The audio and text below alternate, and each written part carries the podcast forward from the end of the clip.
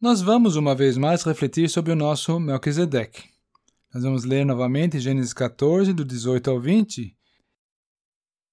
E eu convido você, meu caro ouvinte, para atentar na leitura quanto à atuação de Melquisedeque, no que ela consiste. Eu já adianto que é abençoar e bendizer. Então preste atenção, vê se você identifica esses pontos: abençoar e bendizer na pessoa de Melquisedeque.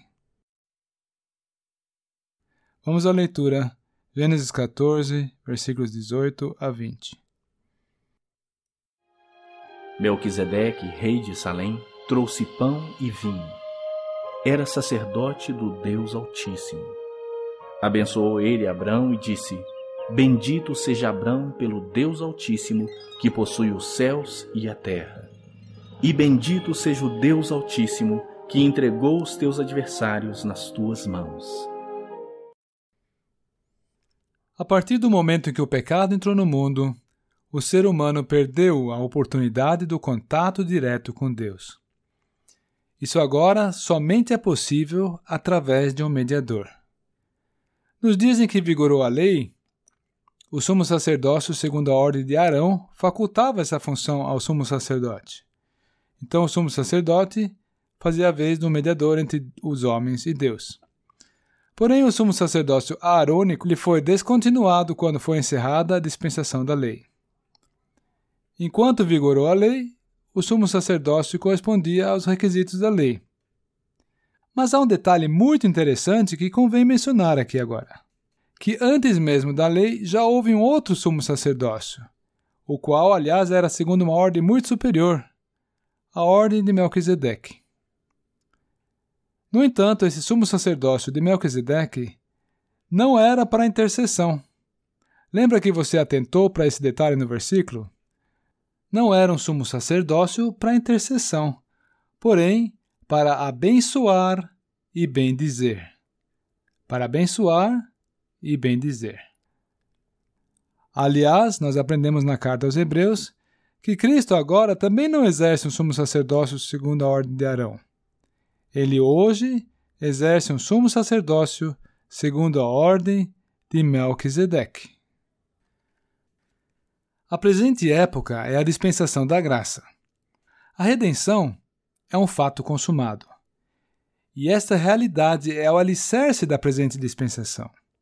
O Espírito Santo é o penhor da nossa herança, a garantia da bênção que há de vir.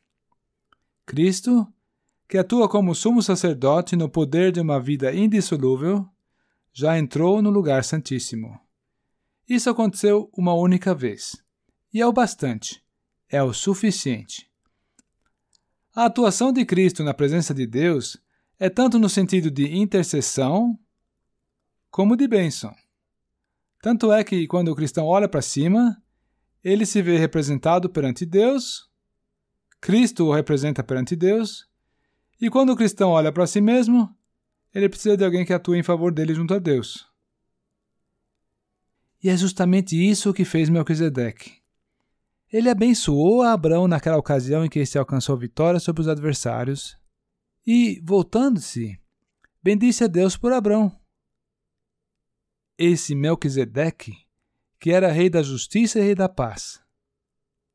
Saliente-se que Cristo hoje não é o rei da paz ainda na época atual, ele não está no governo exercendo a justiça. Isso será o caso na próxima dispensação, por ocasião do reino milenar. Aí sim, ele então, por fim, também será o Rei da Paz, estando finalmente assentado no seu trono. No tempo presente, ele está assim sentado no trono, porém é no trono de seu Pai. Mas na dispensação vindoura, ele ocupará o seu trono. Confira lá em Apocalipse 3, versículo 21. E toda a terra irá receber as bênçãos que estão associadas aos judeus.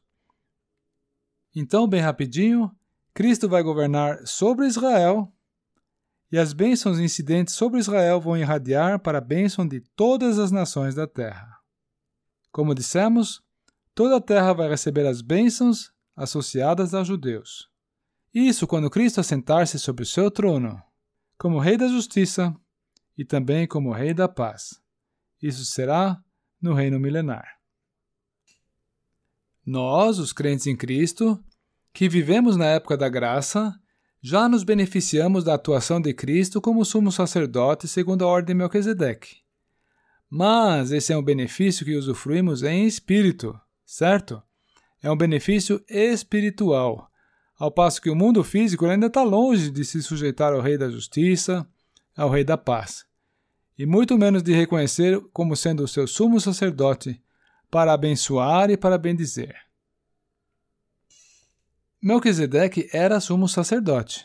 Ainda que não qualificado por sua origem ou por sua ascendência genealógica, mas ele era, sim, sumo sacerdote.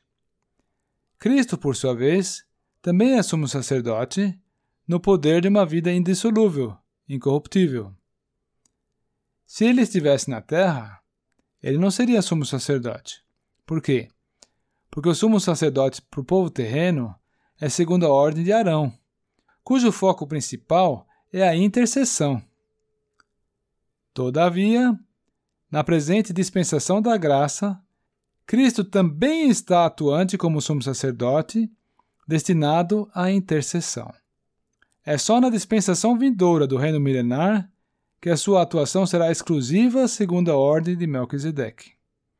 Ali, ele terá unicamente os fins de abençoar e bendizer. A citação bíblica que vamos ler agora é de Levítico 9, versículo 22. É uma alusão ao grande dia da expiação. Arão levantou as suas mãos ao povo e o abençoou, e desceu, havendo feito a expiação do pecado, e holocausto e a oferta pacífica. Nós acabamos de notar que o Arão também exercia o seu sacerdócio para atribuir bênçãos. Ele atribuiu bênção em conexão com o sacrifício que apresentava. E, valendo-se do efeito operante desse seu sacrifício, ele abençoava o povo desde o altar. E assim também Jesus, de igual forma, desceu do céu para abençoar o seu povo. Assim como Moisés e Arão, eles, de forma figurada, saíam do interior da tenda da congregação e abençoavam o povo.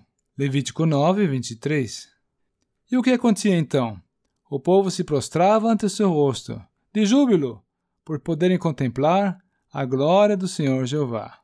Irmãos, essa figura de Melquisedeque é muito especial, porque ela contém várias glórias do Senhor Jesus, como pudemos ver. Espero que você também tenha podido discernir alguma coisa da glória do Senhor Jesus, e assim crescer um pouco mais na apreciação dessa bendita pessoa.